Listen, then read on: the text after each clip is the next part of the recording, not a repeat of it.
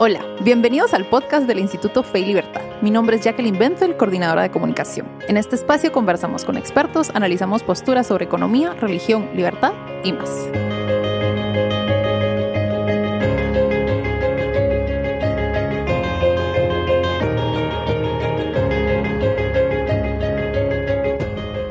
Bienvenidos a esta transmisión en vivo del Instituto Fe y Libertad.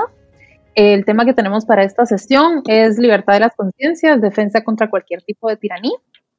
En esta sesión me encuentro con Miguel Foronda. Miguel es profesor de filosofía y ética en la Universidad Francisco Marroquín. Ha sido profesor de antropología filosófica, ingeniero industrial y es miembro del Instituto Fe y Libertad. Camilo Bello es licenciado en filosofía por la Universidad de Barcelona con una especialización en filosofía política y posee una certificación universitaria en coaching educativo por la Universidad Antonio de Nebrija de Madrid. Em, actualmente es catedrático de razonamiento crítico e introducción a la filosofía y profesor auxiliar de teorías éticas y pensamiento político contemporáneo en la Universidad Francisco Marroquín. Bienvenidos a ambos, muchas gracias por aceptar nuestra invitación. A ti, Jackie, muchas gracias este momento, gracias a ustedes, desde este momento invitamos a todos los que nos están viendo a que interactúen con nosotros en los comentarios para que nuestros panelistas puedan eh, comentar y responder a sus preguntas. Esta conversación eh, gira en torno de un artículo que escribió Miguel para el eh, volumen 2, número 1 de la revista Fe y Libertad, que habla sobre Estado laico y libertad de conciencia. El artículo de Miguel se titula de la misma forma que esta conversación, libertad de las conciencias, defensa contra cualquier tipo de tiranía. En ese sentido, Miguel, para empezar, eh, ¿nos podría contar cuál es la idea central detrás de su artículo? Sí, eh, la idea central del artículo, primero, buenas tardes a todos los que nos escuchan, eh, o, la idea que, que, yo tenía cuando, cuando escribí el artículo era hacer una distinción si se dan cuenta, el nombre del artículo es, el nombre del artículo es libertad de las conciencias, no libertad de conciencia. Es una aclaración eh, que a mí me gustaría hacer porque también es el motivo mayor por el cual yo escribí eh, el artículo en aquel momento. Y la distinción es la siguiente, cuando yo hago referencia a la libertad de las conciencias, estoy diciendo que en el fondo de cada ser humano hay un, digamos de alguna manera, un lugar, o sea, vamos a usar una terminología eh, eh, espaciotemporal, digamos, pero vamos a llamarlo así, hay un lugar donde solo la persona y, y su creador pueden entrar, que se llama la conciencia. Ahora, el tema fundamental es que cuando yo digo libertad de las conciencias, me estoy refiriendo a, esa, a ese santuario que cada persona tiene. En ese sentido, como es de cada persona, me refiero a libertad de las conciencias, porque nadie puede penetrar en ese, en ese santuario. Ahora se distingue de la libertad de, de conciencia de la siguiente manera muchas veces cuando uno habla de libertad de conciencia, tiende a pensar que eh, se está declarando como que no hay alguna verdad sobre el bien y el mal. Que eso eh, lo decide por un acto de la voluntad eh, la persona que, que juzga un hecho. Y en este sentido, pudiéramos decir que todos los que están a favor de que el hombre es el que de cierta manera crea el bien y el mal, pudiéramos decir que están a favor de la libertad de conciencia, no la libertad de las conciencias. Eh, voy a poner eh, un ejemplo eh, muy concreto que puede servir para, para ilustrar este pequeño detalle que, estoy tratando de decir.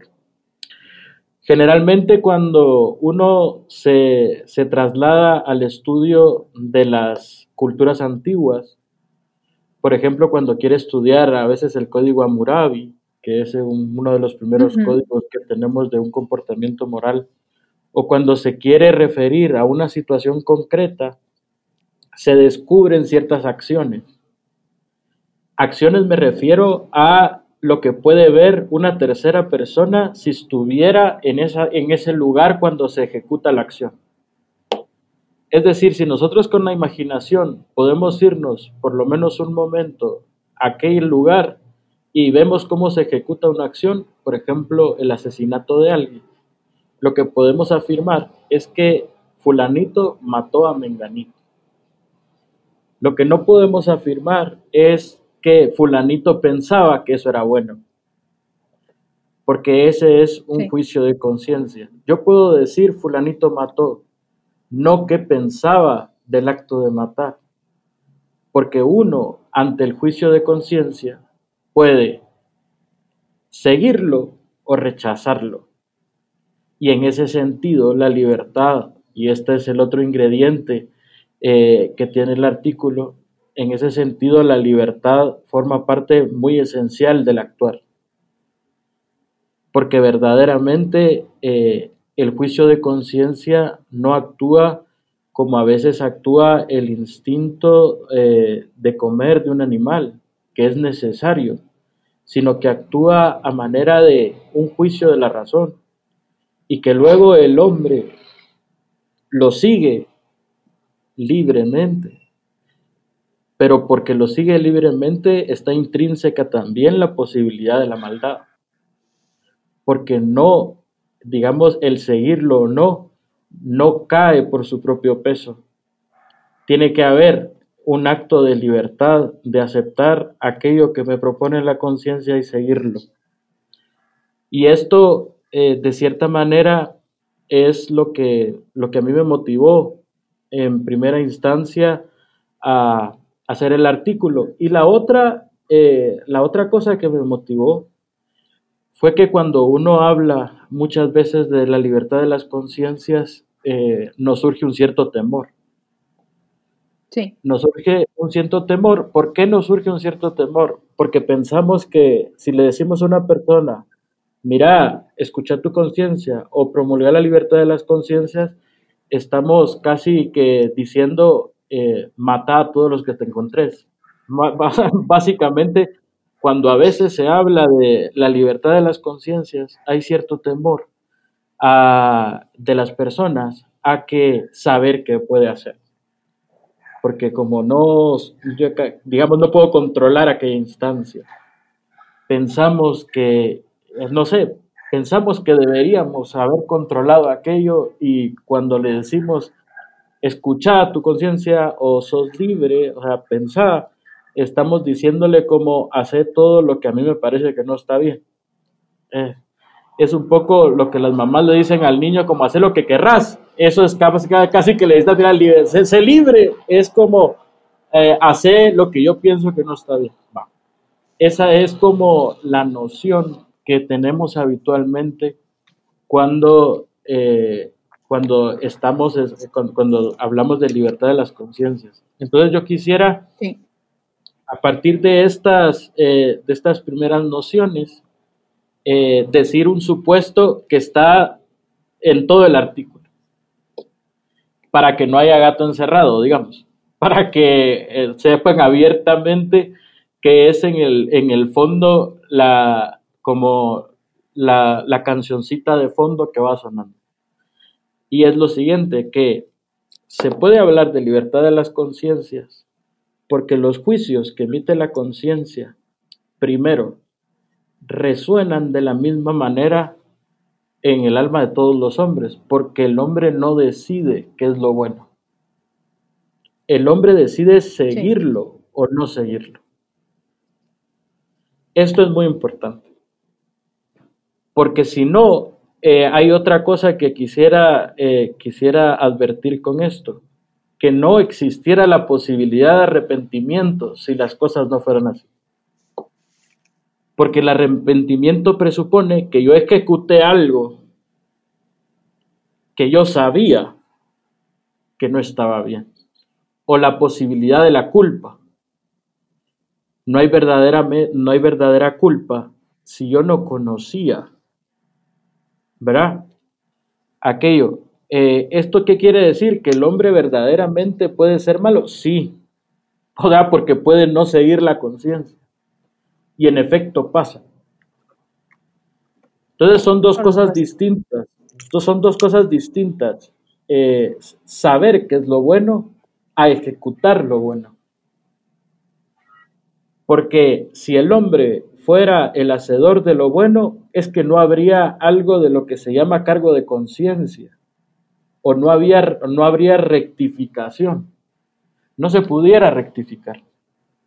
Porque cualquier decisión, solo por el hecho de haber salido de mí, ya se convertiría en lo bueno, porque en ese caso el hombre es el creador de la bondad. Y eh, esta idea que acabo de transmitir está muy metida en lo profundo de, sobre todo, de los cristianos. ¿Verdad? Eh, está muy metida. ¿Por qué? Porque esa es la conciencia, esa es la intimidad donde, donde habla Dios. San Agustín lo decía así. San Agustín decía que Dios es más interno a mí que a mí mismo. Es decir, y hay otro adagio que, dice eh, cor, loquor, cor, es decir, el corazón le habla al corazón. Y es ahí donde se comunica eh, Dios al hombre. Por eso es el santuario donde, donde nos encontramos, ¿verdad? Encontramos esa instancia. Y por eso eh, tiene muchas implicaciones en la vida, en la vida real, muchísimas. La primera implicación eh, que yo veo de suma importancia es que la única manera de que una persona pueda negarse a hacer un acto que la autoridad competente le mande es por que la conciencia le dice exactamente lo contrario. Por ejemplo, en ese caso, si a mí me dijeran, mata a fulanito, yo puedo decir, no lo mato, porque nadie tiene el poder en la tierra para, que, para obligarme a actuar en contra de mi conciencia. Entonces, de cierta manera, eso es una gran responsabilidad pero también es una gran grandeza humana. El poder humano no es tal que yo pueda obligarle a alguien a actuar en forma contraria a su conciencia. Pero los humanos a veces somos un poco brutotes en ese tema y hemos puesto métodos así típicos, por ejemplo, la tortura. La tortura, la tortura es uno de esos métodos que, hemos inventado, porque verdaderamente nosotros lo hemos inventado, eh, para lograr que alguien ceda a lo que no quiere. Pero eso ya es violentar. Eso ya es violentar. Eso es abuso de poder. Y entonces podemos vivir en una sociedad verdaderamente eh, libre si nadie ejerce el poder donde no lo tiene que ejercer. Yo no puedo obligar a nadie a actuar en contra de su conciencia, pero ¿por qué? Por todo lo que yo he dicho desde el principio. Que primero, yo no soy dueño de la bondad o la maldad. Yo decido seguirla o no. Que la persona o la conciencia emite el mismo juicio en aquella persona que en el mío. Que la primera cosa que le recrimina a aquella persona o sea, la, primera voz, si lo quieren ver así, no le digamos voz en el sentido de que existe un bichito dentro de nosotros. Descartes habla de un, su, especie de bichito en sus meditaciones metafísicas. No, pero no es como un bichito, es sencillamente eh, hay un juicio dentro de nosotros al cual Kant también admiraba, porque él decía que le admiraban dos cosas, el firmamento y también le admiraba la ley moral que encontraba dentro de él que Él no se dio a sí mismo. Eh, es decir, esto es importante. En ese sentido, eh, la bondad o la maldad no se la da el hombre con su, con su libertad. Él decide seguirla o no. Y por eso a mi entender, la ley positiva tiene que ser un eco de aquel juicio interno. Si no, no tiene ningún sentido.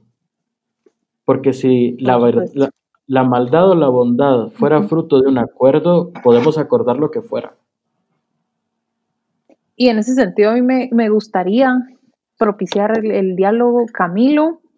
Eh, pues estamos hablando de eh, libertad de las conciencias, la diferencia entre libertad de las conciencias y libertad de conciencia, la importancia de la vida interior. Entonces, eh, Camilo, las primeras impresiones. Eh, me recuerdo que hablamos sobre los comentarios que tenía sobre el artículo de Miguel. Entonces, eh, no sé si nos querés contar un poquito.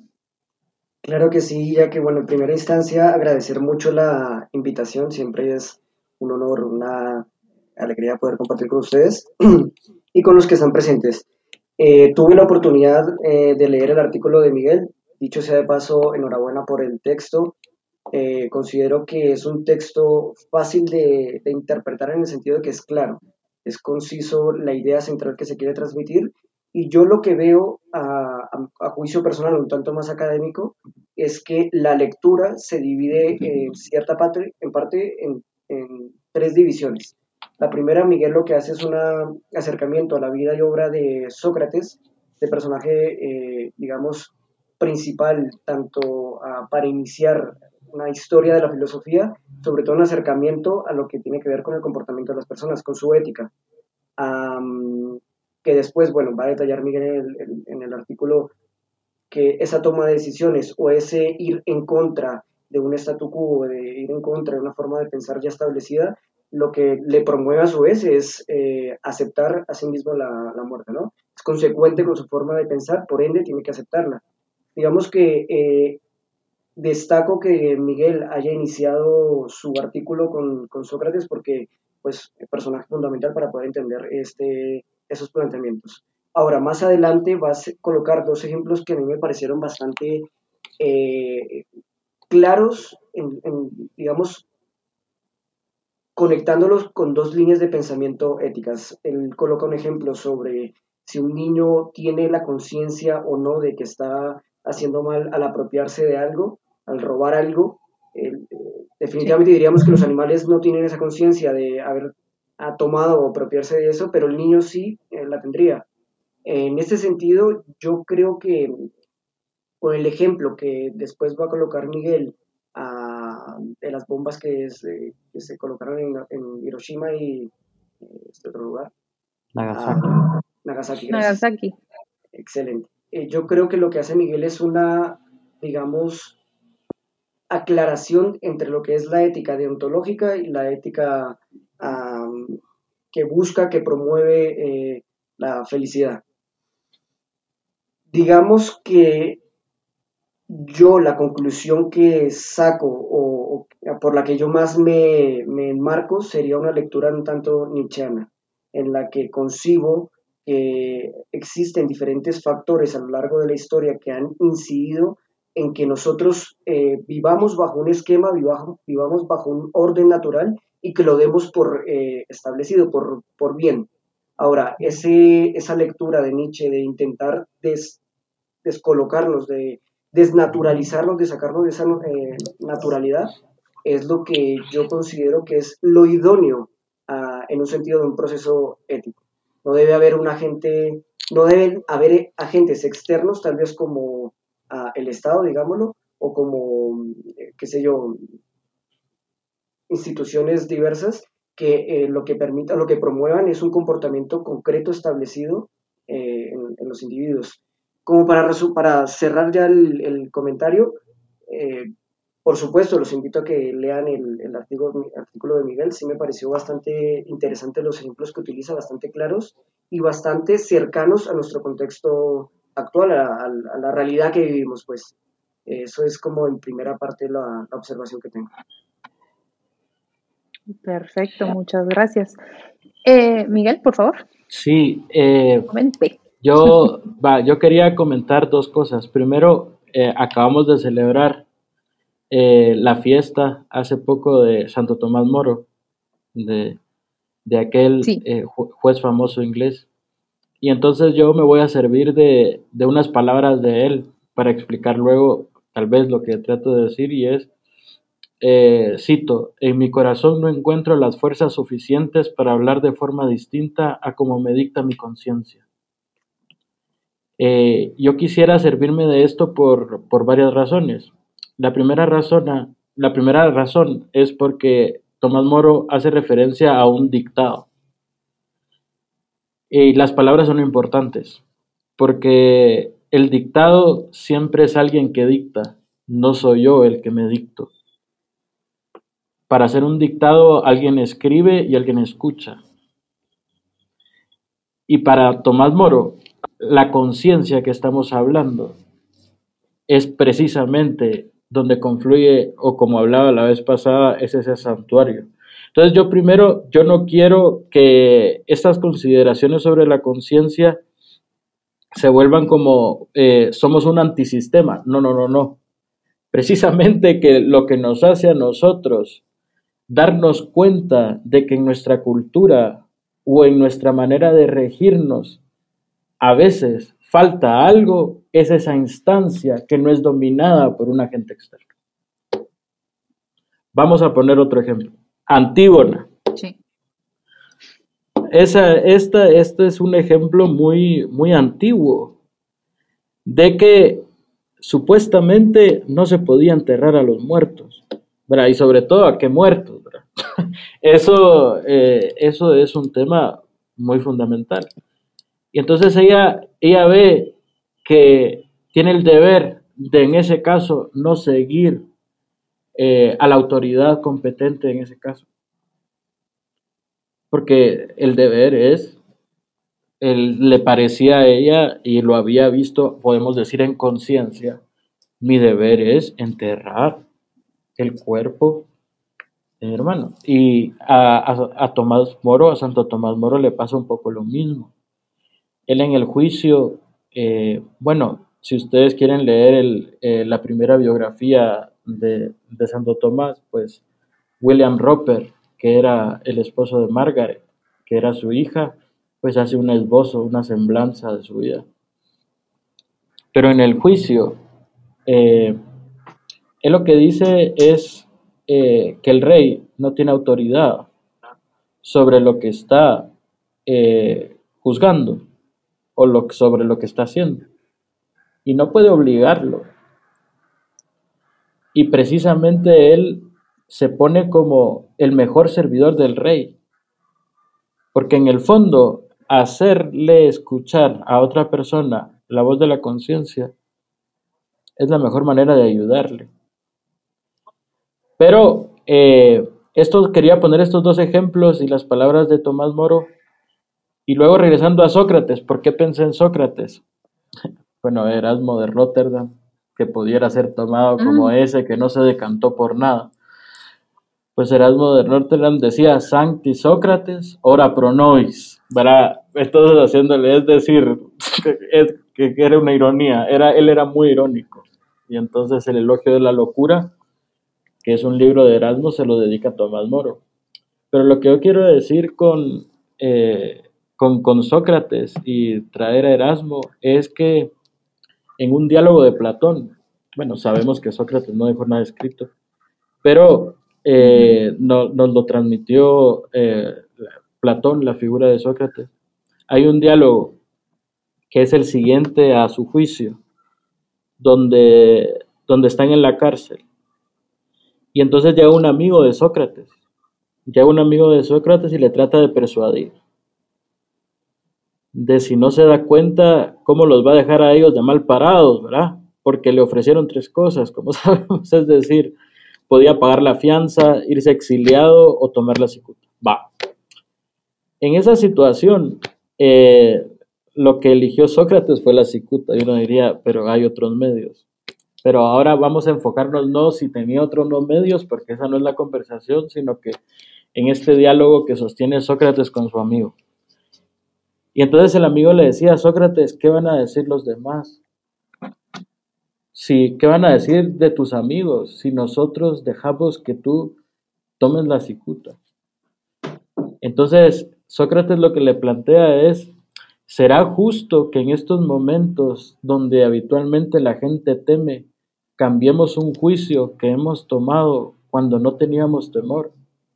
¿Por qué no analizamos eso? Y empieza el diálogo en la cárcel antes de morir Sócrates. ¿Me entiendes?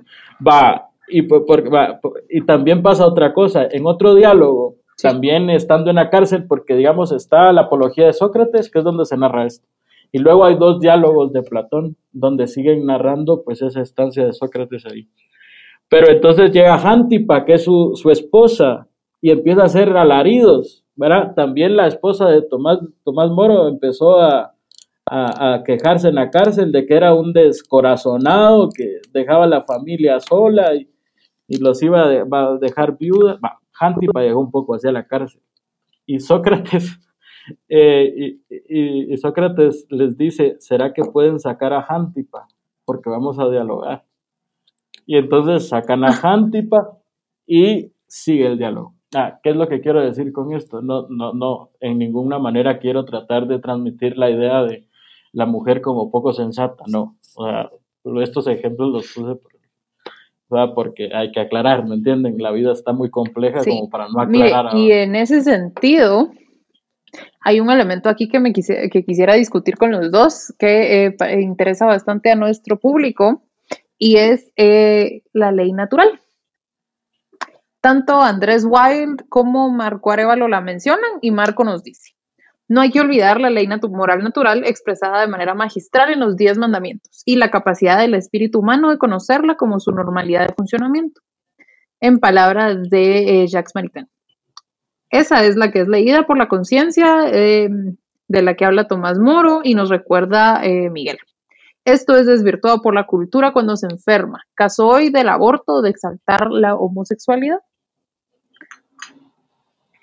Y eh, Morris también plantea la siguiente pregunta, Morris Polanco. ¿Qué, pensar, qué pensás o qué piensan del empeño moderno de liberarse del sentido de culpa? Que lo malo no es el pecado, sino la culpa. Camilo. Pues, eh, pues ¿Quisieras tomar alguna de las preguntas? Eh, Empiezo yo. Sí, por favor. adelante, Camilo. Gracias, chicos. Eh, por responder la primera en, relación a la ley natural, es una pregunta complicada de confesar, porque se puede abordar por diferentes tanto autores como posturas.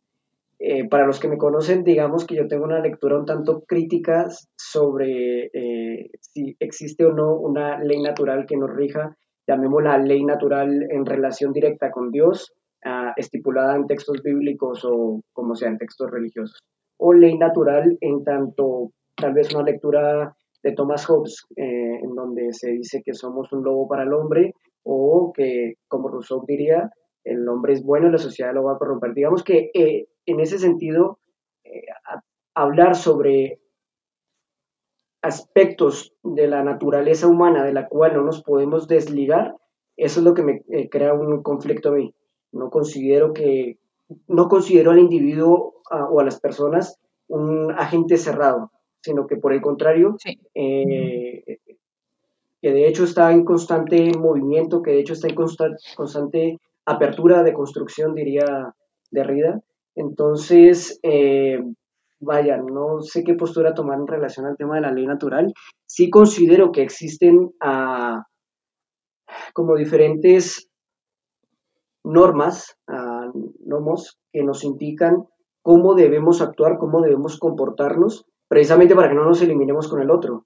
No abogo por un hombre malo, sino que por el contrario, como dirá Kant, el hombre sabe cómo, sabe eh, cómo actuar, cómo debe actuar, aún siendo un niño, ¿no?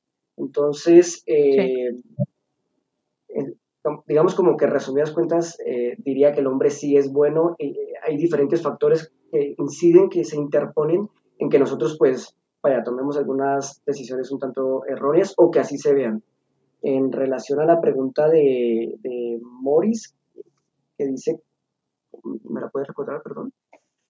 Por supuesto, y aquí complementa él, dice, ¿qué piensan del empeño moderno de liberarse del sentido de culpa? Se refiere a que lo malo no es el pecado, sino la culpa. Y comenta después, si alguien encuentra la paz liberándose de la culpa, ¿es válido? Eh, si alguien encuentra la paz, pues yo creo que eh, tiene que haber un proceso de introspección en el cual tengamos eh, eh, en cuenta cuáles son esos regímenes éticos bajo los cuales nos vamos a, digamos, a desenvolver. Ahora, la problemática actual en donde se resta culpa de una forma, no, no quiero promover, digamos, un relativismo moral, pero sí, sí es lo que en esta posmodernidad un tanto particular es lo que se suele ver. Yo creo que eso es un trabajo individual, creo que a nosotros en tanto seres pensantes, racionales, eh, eh, pasionales, sentimentales, tenemos que caer en la cuenta de, los errores eh, que no se pueden permitir y que de hecho, nuevamente vuelvo a Kant, diríamos que todos estamos en la conciencia de saber cuáles son los que hay que rechazar. Por ejemplo, no tan parecería obvio no matar o no robar. Entonces, no hay que darle demasiada trascendencia a si existe una conciencia moral que nos dicte cómo debemos comportarnos, sino que yo creo que es en el ejercicio racional, en el autoconocimiento que sabemos cómo, y eso se puede extrapolar a, una, a un comportamiento en, sociedad, creo yo. No sé si respondí, pero pues, más o menos es lo que pienso. No, yo. Perfecto, muchas gracias. Yo, en cuanto a, a, las dos, primero vamos a abordar el tema de la ley natural. Pues yo sí estoy de acuerdo con, me parece que fue Tono, Tono el que fue el primero que, que, preguntó sobre la ley natural. Marco Tulio Arevalo.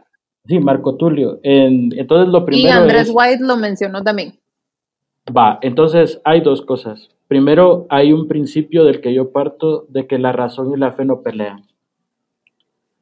Entonces, ¿qué significa que la razón y la fe no pelean? La primera cosa es que eh, parto de que Dios no se contradice a sí mismo. Si Él da la luz de la razón, Él pone la conciencia y además da los mandamientos, los tres hacen el mismo eco.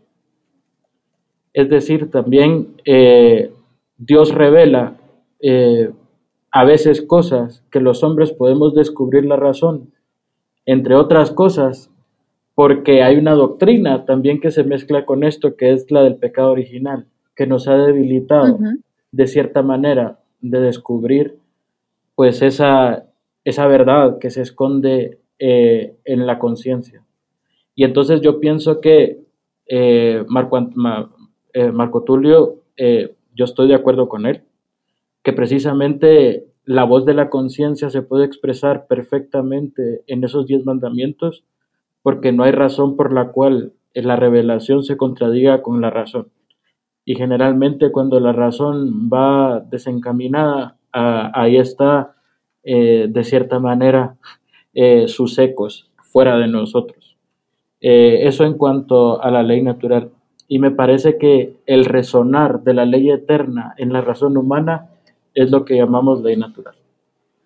Es, va. La, la otra es sobre el sentimiento de culpa. Sí, lo que menciona Moris sobre la culpa. Sí, lo que menciona Moris. Entonces, la culpa generalmente eh, es, eh, es un sentimiento. Voy a ponerlo en palabras de Dostoyevsky. Digamos, el primer obstáculo que la gente sobrepasa para ejecutar lo, lo malo es un acto de quitar una pared que se llama la vergüenza. Entonces, cuando uno pasa de cierta manera ese, esa, esa primera barrera que no es visible para los hombres, pero que todos sabemos que la traspasamos, hay de cierta manera algo que se llama culpa. Pero la culpa va siendo menor conforme nosotros cometemos sucesivamente lo mismo. Ahora, el, el no tener culpa no quiere decir, o no tener sentimiento de culpa, no quiere decir en ningún momento que lo que yo ejecute entonces está bien. Yo, perdón, solo hacer un pequeño comentario. Por favor. Es que en relación a lo que está diciendo Mingue, ah, digamos que yo pensaría que la culpa tiene una relación directa con el, el cómo nos percibe el otro. O sea, tengo culpa, siento culpa en tanto que tal vez me sentiré juzgado por el otro o hay una normativa establecida que dictará eh, que, a raíz de una forma de actuar pues se tendrá un castigo y a, su vez una culpa, una la voz de la conciencia me dictará que, vaya, que, que, estuvo mal.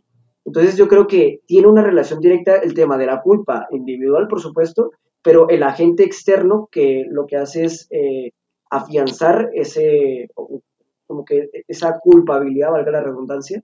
Eh, no solo yo siento culpa como, como individuo ajeno, eh, externo, yo fuera, sino que en sociedad es como tendré esa, esa culpa que otras personas pueden llegar a, como hacérmelo saber. Solo Ah, va.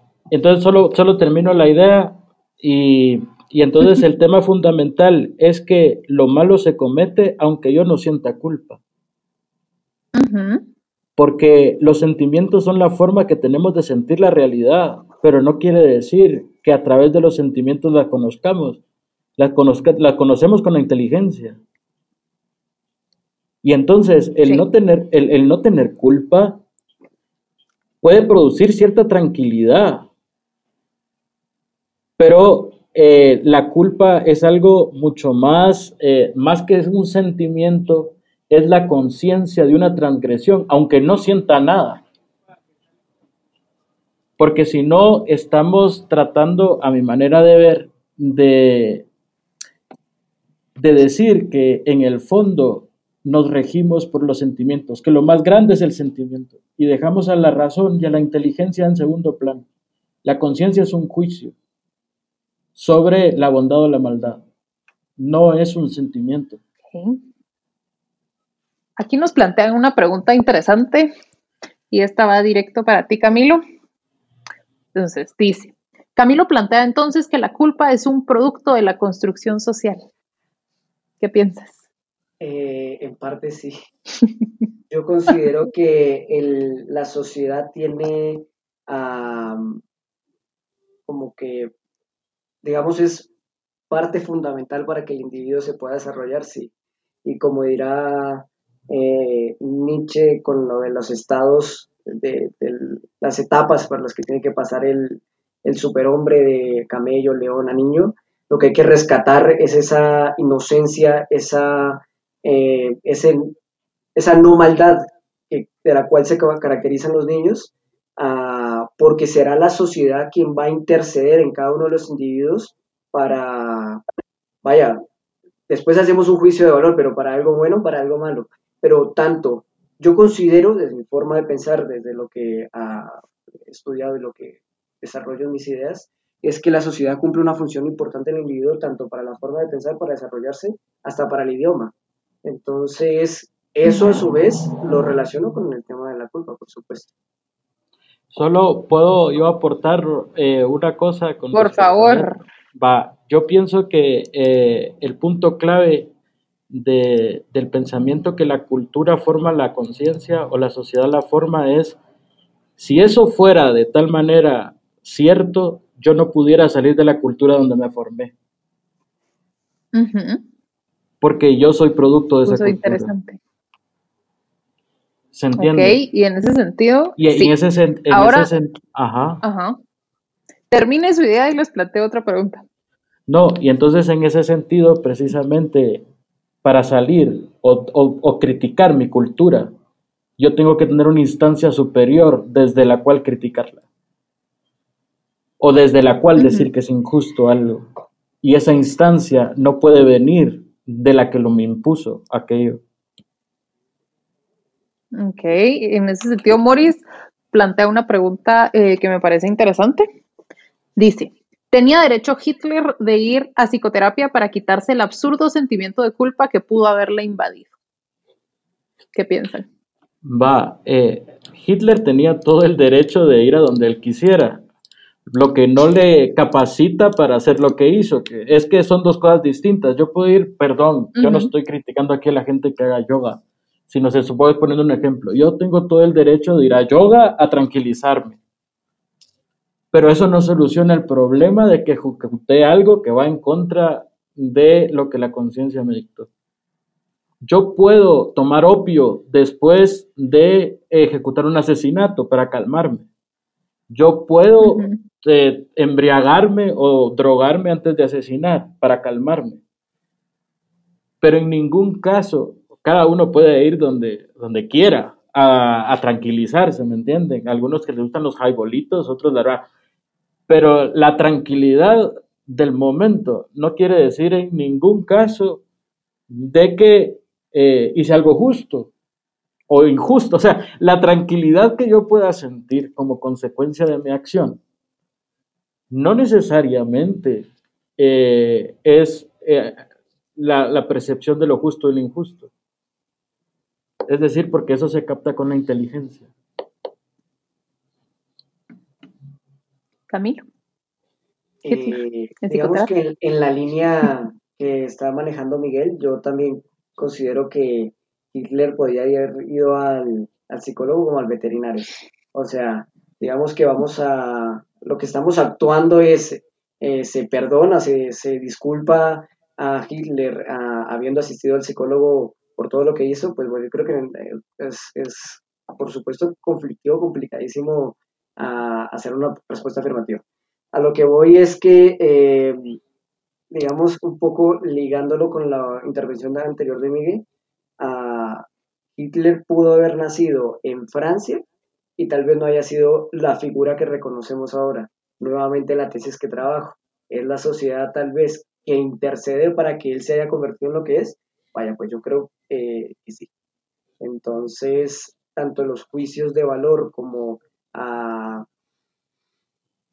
como, digamos, esos procesos éticos que tenemos para decir que algo es bueno, que algo es malo, en cierta medida, pues también hace parte de ese, de ese desenvolverse en sociedad. No podemos desligar nuestra vida de lo humano. Todo lo que compete a nuestra vida es humano, todo. a partir de ahí, juzgamos si una persona obra o no mal, si esto es justo o no es justo, si eso es verdadero o no verdadero. Tengan en cuenta, es algo interesante ah, de lo cual yo suelo discutir pues con, compañeros, colegas, es la verdad de la cual estamos discutiendo sigue siendo humana. Por supuesto, sigue teniendo imperfecciones. Por supuesto, ah, sigue teniendo posibilidades de atacar por diferentes frentes. Entonces, claro, no nos podemos desligar de ese aspecto humano tan humano nuestro.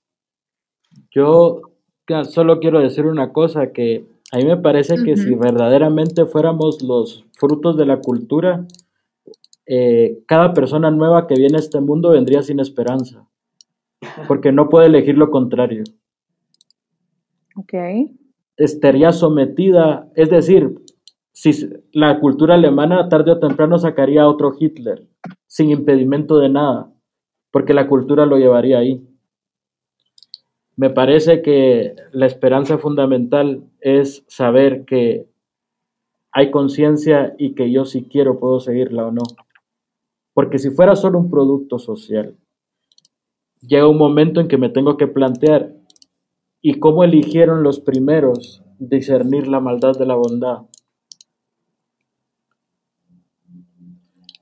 Eso no pudo haber sido cultural, porque estaban en las primeras instancias. Lo, que yo sí, matiz, lo que yo sí, eh, digamos, que no, no destaqué, no, lo platiqué es, uh, aunque existan estas características en el desenvolvimiento humano, eh, no niego la posibilidad de la libertad, por supuesto que es algo inherente en nosotros, algo que no se puede coartar y que por supuesto se tiene que promover, independientemente ah, de, los juicios éticos de los que estemos desarrollando o de la conciencia moral que tengamos. O sea, se es libre, sí, por supuesto. Entonces, ah, digamos, eh, se es libre de acatar una serie de normativas o de, leyes, etcétera, de dicho territorio, nación, lo que sea, pues sí, también te puedes un tanto mover, digo yo. O sea, la libertad también es una parte fundamental de, digamos, de todo lo que estamos eh, discutiendo. Por supuesto. Bueno, nos hemos quedado sin tiempo. Creo que es una conversación que sería muy interesante continuar. Esta la van a poder escuchar en el, en el podcast también.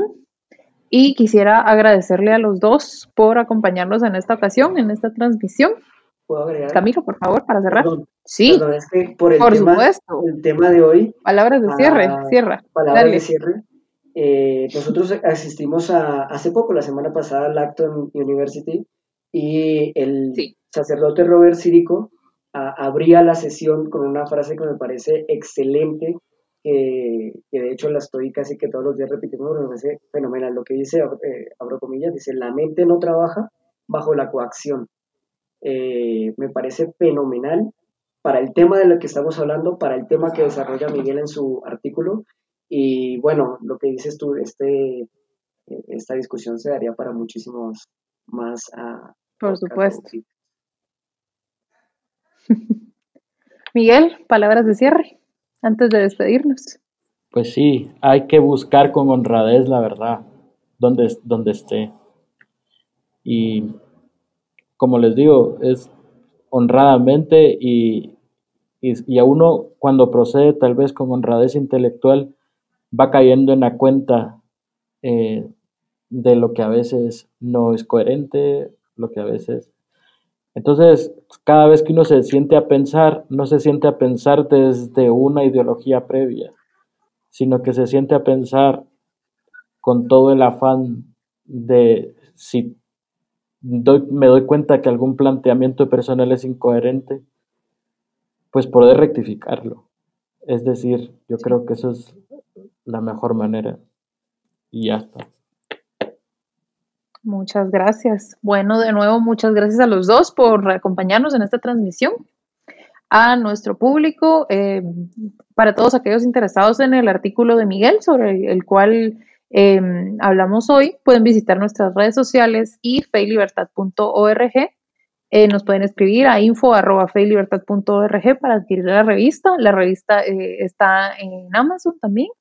Eh, por si la quieren pedir física. Y em, este tema, em, este artículo, perdón, se incluye en el volumen 2, número 1, eh, que habla sobre Estado laico y libertad de conciencia. Muchas gracias por acompañarnos. Nos vemos la próxima semana para continuar con estos diálogos. Buenas noches. Muchas gracias a todos. Ahí nos vemos.